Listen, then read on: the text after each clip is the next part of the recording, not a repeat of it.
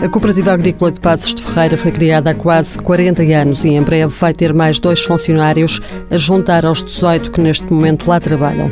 Idalino Leão, o presidente, explica que para reforçar o quadro de pessoal a cooperativa candidatou-se ao programa CUP Jovem do IEFP. Queremos uh, abraçar aqui um novo projeto de dinamização de duas raças autóctones e precisamos do apoio técnico de pessoas especializadas na área.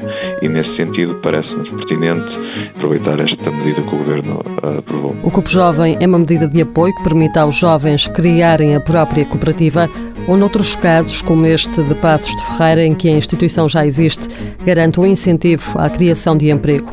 E Dalino Leão explica quais são as vantagens. A cooperativa vai beneficiar de um subsídio durante seis meses, no caso do Clube Jovem, a 100% de fundo perdido nos custos do novo posto de trabalho. Idalino Leão diz que o Cupo Jovem foi o impulso que faltava para contratarem os dois funcionários. Esta medida foi o clique que nos levou a decidir avançar, porque a ideia existe, mas eh, tendo em conta a conjuntura económica e todas as dificuldades económico-financeiras que as instituições sofrem, estávamos aqui limitados na criação de novos postos de trabalho. Com esta medida foi claramente o clique para avançarmos para a criação destes novos postos de trabalho. E apoios como este já faziam falta, acrescenta. As cooperativas, sendo uma entidade local cria sinergias e que promove a riqueza local, precisava também de um impulso para que nos ajudar a criação de emprego. A candidatura da Cooperativa Agrícola de Passos de Ferreira já foi entregue e Dalino Leão espera no próximo mês ter já os dois técnicos superiores a trabalharem na instituição.